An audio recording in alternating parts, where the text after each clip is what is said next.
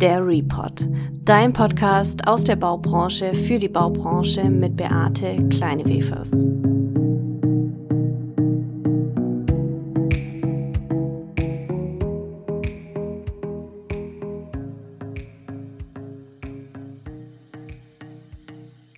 Hallo und herzlich willkommen zum zweiten Teil meines Gesprächs mit Peter Steinhagen. Wir starten direkt mit der Frage, ob Unternehmen bewusst ist, wie wertvoll der Branchenaustausch für ihre Mitarbeiter sein kann. Architekten, Ingenieure und die Bauwirtschaft so gemeinsam am Strang gezogen und ist auch gemeinsam dann auch auf die Politik zugegangen und hat sich da Unterstützung gesichert. Hat so eine gewisse Art wie soll ich sagen, ähm, ab einem bestimmten Moment eine Überzeugung gegeben, jawohl, wir müssen dahin, lass uns das gemeinsam machen, lass jeder ein Stück weit vortragen, okay. Ganz schönen Weg, den du da gerade auch beschrieben hast, weil man raushört, dass dieses Netzwerk eben nicht wir treffen uns und tauschen uns mal kurz aus, sondern dass, da steckt so viel Kraft auch dahinter, um Digitalisierung überhaupt umzusetzen. Wie du eben gerade auch meintest, die ganzen Akteure müssen sich ja auch vernetzen untereinander, weil eben alle auch dazu gehören. Was ich spannend fand, du hast ganz kurz gesagt, dass ihr es auch extra abends gelegt habt, damit jeder auch unabhängig von seinem Unternehmen das wahrnehmen kann. Ja. Was glaubst du denn, haben Unternehmen überhaupt erkannt, wie wichtig das ist, innerhalb der Branche und unternehmensübergreifend sich austauscht? Sag mal so, das ist ja auch der Sinn von Verbänden, dass so etwas passiert. Der Ansatz war halt der, weil wir eben einfach da rein marschiert sind, haben das gesehen, wir wollten was Gutes bieten, haben da am Stück die Veranstaltung gemacht, haben dann diese Möglichkeiten auch noch gespürt und haben gesagt, das machen wir selber. Und wir haben ja nun damals gar noch, noch gar keinen Verein gehabt. Das war eine, ein Engagement von Individuen, die das gemacht haben, die dann auch in der Firma manchmal sagen wir so, gewissen, gewisse Unterstützung gefunden haben. Aber es ist nicht richtig angeschoben worden durch die Firma, wie wenn jemand jetzt sagt, da kommt äh, Zyklin als größeres Unternehmen und sagt, wir müssen da was tun, dass der Markt sich verändert. So, das, ich, das ist das nicht gewesen. Ja. Äh, natürlich haben wir als gesagt, wir wollen das fördern, wir wollen da ein bisschen rausgehen, in so ein Cluster vielleicht kommen, haben wir schon abgestimmt, weil da tritt man ja dann außen nicht so oft als Privatperson auf, sondern da gehört man diese Firma. Und wenn man draußen was erzählt, dann sagt dann jemand, da habe ich ja gar nichts gewusst, aber das geht nicht. Wie soll ich sagen, äh, eine firmengesteuerte Sache, es war von den Individuen ist das ausgegangen. Äh, nicht jeder kann im Korsett einer Firma oder eines Büros das machen, wo er denkt, da lebe ich mich ein Stück weit aus oder ich äh, möchte es voranbringen. Aber der primäre Grund ist ganz, ganz praktischer. Ich kann nicht von einem Unternehmen sagen, okay, oder ein kleines Büro, was drei Angestellte hat oder vier und die haben ein Projekt und der musste, der, der will der Chef nicht unbedingt einem jüngeren Mitarbeiter, der sich jetzt mit dem befasst und er noch denkt, um Gottes Willen, was kommt da auf mich zu? Da muss ich dem jungen Mann oder der jungen Dame, der muss ich ermöglichen, dass er da auch teilnimmt. Ne? Und da haben wir gesagt, lass das, wir trennen das. Und das war nur ein, soll ich sagen, eine temporäre Sache. Und wenn dann plötzlich die Leute sehen, da marschieren so viele hin, dann marschieren auch mal die Chefs hin, gucken sich das an ne, und sagen, da will ich auch mal reingucken, was die da machen. Ne. Und so nimmt man die vielleicht ein Stück weit mit. Aber es war echt gesagt, es war das Interesse von, von den Individuen, die dort aufgetreten sind und natürlich auch vielleicht von dem einen oder anderen, der dann gesehen hat, hier kommen ja auch Kontakte zustande, die für mich nützlich sind, mhm. wenn ich mich, wenn ich Partner suche, wenn ich suche äh, oder Unterne oder Auftragnehmer suche. Ich würde nicht sagen Selbstläufer, aber es sind Dinge, die das gefördert haben. Mhm. Aber das Wichtige ist, in, äh, ich glaube, das gilt auch für Innovation ganz generell. In, Innovation, und das ist ja für uns eine Innovation, äh, in, Innovation heißt ja, man muss etwas, man, man entwickelt oder arbeitet an etwas Neuem, aber da muss man es auch ähm, in, reinbringen in den Prozess, wo es angewandt wird. Ne? Sonst ist es eine schöne Idee gewesen und man verfolgt es, aber das versickert. Ne? Dann gibt es ja keine Erneuerung. Und diese Erneuerung, die passiert, also diese Innovation, da passieren die wesentlichen Impulse natürlich dort, wo man nicht von Hierarchien irgendwo äh, eingeengt wird und wo diese, wenn es schon Hierarchien gibt, und die muss es ja geben überall, aber wenn die das dann auch fördern, Aber am besten ist, man hat einen Raum, wo man sich frei entfalten kann. Also das ist natürlich auch das Tolle daran, dass man jetzt mit ein bisschen Abstand auch da zurück drauf blicken kann. Und wenn man überlegt, wie das gestartet hat, mhm. dass man das initiiert hat. Und wir haben jetzt dieses Jahr den mhm. BIM Award 2021 gefeiert und ich glaube auch sehr gelungen. Mhm.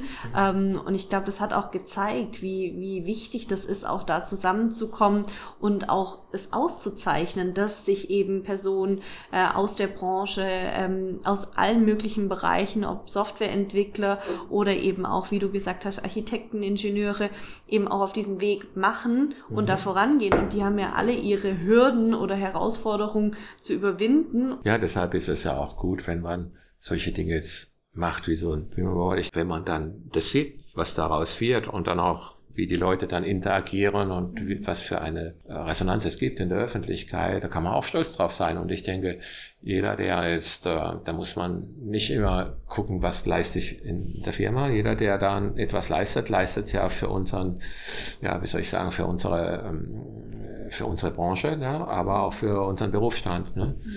Und äh, Schöne war, dass also Architekten, Ingenieure, Stadtplaner und so weiter, dass die sich so ausgetauscht haben ne? und so vermischt. Und man hat sich als Person wahrgenommen, der ein bisschen was gemacht hat, äh, auf dem oder auf jenem Bereich, aber weniger als jemand, der, ja, der, der, der von der Stadt kam oder vom, vom mhm. Tübingen oder so, sondern das waren die Individuen. Ne? Mhm. Und da, ich bin auch sehr stolz drauf, dass das so, das war nie meine Idee, dass ich das mal so weiterentwickle, weil es, es ist eine Sache äh, für die Zukunft.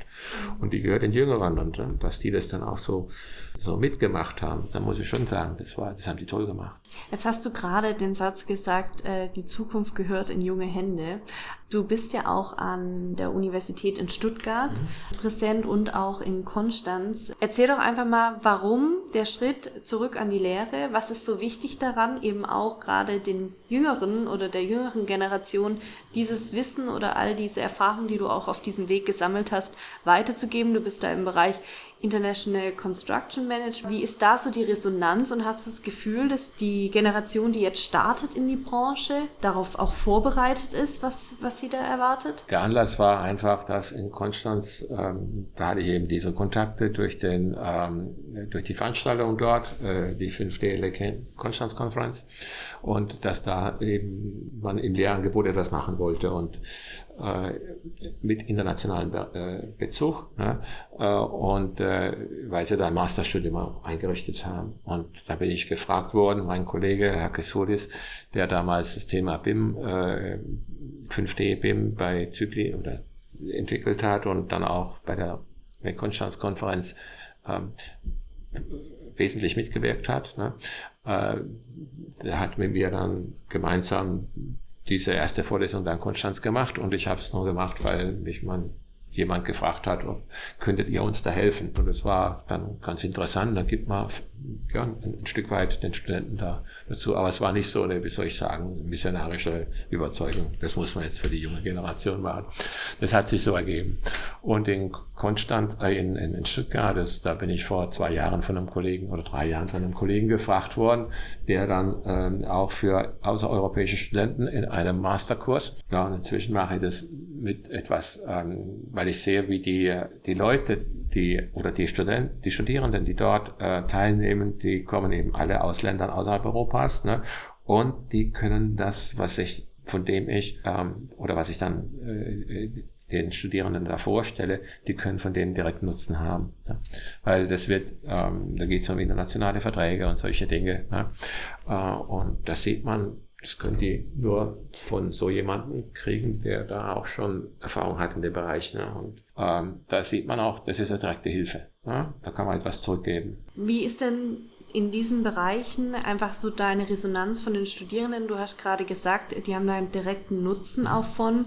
Ähm, wenn du jetzt mal zurückblickst, diesen ganzen Weg jetzt mal durchlaufen, ähm, was würdest du denn sagen, welche Kenntnisse neben den ähm, inhaltlichen Themen, was braucht man denn, um sich auf solche Wege der Digitalisierung auch weiter zu bewegen, weil du ja auch meintest, exponentiell die Entwicklung, wir wissen noch gar nicht, was da auf uns zukommt. Das braucht man, um, um welche Fähigkeit vielleicht auch, um diesen Weg weiter zu beschreiten? Ich, ich, ich rede mal jetzt als Ingenieur oder ein Architekt oder würde vielleicht das Gleiche sagen. Ne? Äh, man muss auch mit dem, was man ähm, aufgesogen hat ähm, an, äh, im Laufe der Jahre und an Erfahrung gebildet hat, kann man auch etwas zurückgeben. Ne? Und äh, dass man sich da in Verbänden engagiert oder, oder jetzt gerade in der Lehre in Universitäten, das ist eine Möglichkeit. Ne? Aber da kann man sich halt ein Stück weit engagieren und das sollten die Älteren sollten dann auch ihre Möglichkeiten einbringen. Was man natürlich nicht erwarten kann, ist, wenn jemand in einer Firma oder so operative Verantwortung trägt. Also da haben die vielleicht gar nicht so die Zeit. Ne? Aber sie sollten sich damit befassen ein Stück weit teilnehmen. Und das muss man tun. Und die, die in Firmen sitzen, müssen auch mal sagen, okay, das kann ich ja mal unterstützen, dadurch, dass ich vielleicht Räumlichkeiten gebe. Und man hat gesehen, wenn man es unabhängig macht von Strukturen wie jetzt Vereinstrukturen in der Architektenkammer oder so, wo vielleicht vieles dann abgestimmt werden muss und wo es dann doch ein bisschen schwerfällig wird, ne? so etwas los ist, wo man sagt, da kann ich mich ein bisschen entfalten das ist gut, denn dann können sich auch die, die jungen Leute entwickeln und, und die Älteren müssen das eben unterstützen. Ne? Äh, wenn man das mal ablegt, ne? also äh, auf Augenhöhe miteinander umgeht, sei es, wo man herkommt, was von, sagen wir, was, was von der Stellung man da irgendwo erreicht hat, ob Geschäftsführer oder ob man Projektingenieur ist, man muss halt miteinander reden. Und, und das gilt auch übers Alter weg. Das heißt, du würdest auch Studierenden oder Berufseinsteigern empfehlen, auch frühzeitig in solche Netzwerke reinzugehen? Ja, klar, das gilt, das gilt vor allem auch für Bewegung dieser Art, ne? frühzeitig reingehen. Man weiß, okay, das ist so eine Welt, die ist für mich, wenn ich jetzt mal so aus dem Fenster gucke, total neblig. Ich weiß gar nicht so richtig, was mich draus erwartet. Vielleicht habe ich irgendwo ein Praktikum gemacht. Ne? Und wenn ich dann Praktikum gemacht habe oder gearbeitet habe, dann habe ich irgendwo einen kleinen Eindruck. Ne? Aber wenn man dann sich durch solche, wenn man da ein bisschen mitschwimmt, ein bisschen teil hat, dann kriegt man ähm, eine bessere Vorstellung. Der lichtet sich daneben ein bisschen eher, dann versteht man Dinge eher. Und äh, ja, ähm, das würde ich auf, auf jeden Fall sagen, sollten Junge machen. Wir haben das ja auch so gesagt, macht, Studenten sollen da teilhaben. Ne? Äh, das ist förderlich ne? und auch relativ praktisch, weil man sammelt Kontakte und man weiß, wo man hingeht und man kriegt da auch Leute, wenn man teilnimmt, kriegt man einen gewissen Eindruck von Leuten, denkt, ah, die ticken so und dann kann man sagen, wenn ich mal einen Job suche, dann gehe ich vielleicht mal in die Richtung. Ne? Oder direkt zu jemandem. Ne? Und da spricht mal jemandem an. Ich will nicht sagen, dass so eine Plattform jetzt quasi eine, eine Vermittlungsplattform sein kann, aber da können Kontakte entstehen, die dann in die Richtung wertvoll sind. Da, da bilden sich natürlich auch persönliche Verbindungen oder, oder Beziehungen, die, die halten lange. Ne? Ähm, und die sind dann auch irgendwo ein Stück weit belastbar. Ne? Ich habe damals gesagt, okay, macht was für die Standards, dann macht dieses Regionale, aber jetzt müssen wir auch ähm, Akzente setzen, haben wir gemacht äh, für die Aufmerksamkeit durch diese Leuchtturmprojekte. Und dann haben wir gesagt, äh, wir müssen auch gucken, dass wenn wir hier so uns austauschen, dass da auch wirklich was passiert in der Gegend. Ne? Und dann haben wir auch, äh, ich habe mich damals gemeldet, als ich gehört habe, dass in Böblingen dieses große äh, Krankenhaus gebaut wird, gemeldet beim Landkreis dort äh, und habe gesagt, äh, wir machen so ein Riesenprojekt, das soll nicht wieder so wie Stücke 23 werden, was irgendwo endet im Streit. Geht frühzeitig dazu, plant digital äh, und ähm, nimmt dieses digitale Planen für die Visualisierung von allem, was er braucht, um die Öffentlichkeit und auch die Nutzer von so einem von so einem großen Krankenhaus da einzubeziehen. Und äh, das haben wir es ganz verkürzt sagen. Ich hatte den Kontakt dahin. Der Landrat von Böbling ist gekommen in die Cave vom Fraunhofer Institut mit 30 Leuten. Die haben sich damit, also die haben es ernst genommen, diese Einladung haben sich angeguckt, natürlich mit ein bisschen Vorinformation.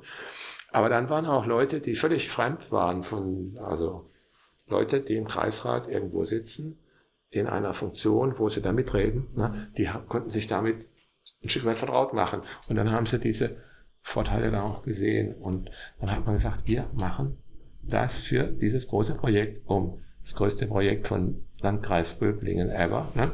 um das Risiko zu reduzieren, mitzuentscheiden können, verstehen zu können, ähm, um die Öffentlichkeit einzubeziehen, um auch die Nutzer, die das Krankenhaus, also die, die, die Facilities dann auch nutzen, um die mitzunehmen und zu sagen, plane ich das richtig für dich, machen wir es anders, ist es okay, bis runter zur, zu den Krankenschwestern. Ne? Und dadurch haben wir hier jetzt in Böblingen, wo jetzt das Krankenhaus ist ja gerade in Bau, das größte Einzelkrankenhaus in Deutschland, also nicht eine Erweiterung oder sonst was. äh, was momentan in Deutschland gebaut wird und digital geplant wird, von Anfang an. Ja, es ist oft eine Frage der Kommunikation und der Chance, überhaupt so etwas zu sehen. Es ist nicht einfach, in einem öffentlichen Bauvorhaben, äh, einfach zu sagen, wir machen das so, weil da gibt es ja viele, die sind dann hm, vielleicht dagegen, kennen es nicht, sind fremd und so weiter. Muss man also überzeugen. Und das haben sie dann hingekriegt und haben das ganz, äh, ich möchte sagen, professionell begonnen. Tolle Kommunikationsorganisation ähm, ja, Organisation halt auch aufgebaut, dass man von Anfang an richtig kommuniziert, dass man nicht etwas baut, wo nachher die Bevölkerung sich wehrt dagegen. Und wo man aber auch, also jetzt weg vom Thema Öffentlichkeit, Öffentlichkeitsbeteiligung, wo man aber auch als Bauherr in die, in die Zukunft schaut, denn wir können nicht 2024 ein solches Bauwerk haben, wo man sagt, ich habe vielleicht die Daten oder ich habe sie unsortiert, nicht, nicht ordentlich. Äh, was passiert denn in unserer Zukunft? Da werden wir wahrscheinlich ein äh, Digital Twins haben auf äh, Objektebene, auf äh, Clusterebene oder auch auf regionaler Ebene. Das wird sicher kommen. Die Frage ist nur wann und wie, aber Daten brauchst du immer und anfangen tut's dann, wenn wir das Projekt fertig haben und wenn wir in den Betrieb gehen. Auch notwendig, dass wir solche Dinge haben und dass wir Personen haben, obwohl die nicht zu uns fachlich gehören, dass die diese Gestaltung in die Hand nehmen und sagen, ich ziehe das durch ne? und ich mache das. Und äh, dann können wir es hier vor der Haustür praktisch live erleben. Ne? Die Botschaft, man soll ruhig den Mut haben und Herausforderungen annehmen, denn nur an solchen Herausforderungen, äh, an Herausforderungen kann man wachsen. Heute haben wir jetzt darüber gesprochen, mal zurückgeschaut und haben einfach mal nachvollzogen, was ist eigentlich so die letzten Jahrzehnte ja eigentlich passiert in der Branche, jetzt auch aus deiner, aus deinem Blickwinkel heraus. Wir haben auch ein bisschen drüber gesprochen, das Thema Standardisierung. Dann haben wir sehr viel über das Thema Netzwerke natürlich gesprochen, in die Stunde Null des BIM-Clusters sozusagen gegeben. Und jetzt bleibt mir nur noch ähm, die letzte Frage für dich persönlich. Was ist denn deine Herausforderung von morgen, die du noch angehen möchtest? Sag mal mal so, es gibt verschiedene Ebenen und eine Ebene ist eine ganz persönliche. Der Schritt vom ähm, Leben in der Firma äh, zu dem, was ich jetzt mache, ne, äh, den geht man äh, und da findet man halt langsam rein. Ne? Und durch diese äh, Einschränkungen, die wir hatten durch Corona, ist das schon ziemlich jäh unterbrochen worden. Ne? Mhm. Ähm, und äh, sobald ich, was ich dann tun möchte in der äh, Zukunft, ist immer noch ein bisschen dranbleiben an dem Thema Konflikte bei großen internationalen Projekten. Dort gibt es etwas, was wir in Deutschland weniger haben, dass wir die äh, Streit äh, von solchen Projekten, dass man den privat löst. Ne? Und dort gibt es solche Adjudikationsboards und solche Sachen, sich mit dem zu befassen äh, und dann ein Stück weit tätig zu werden und zu bleiben.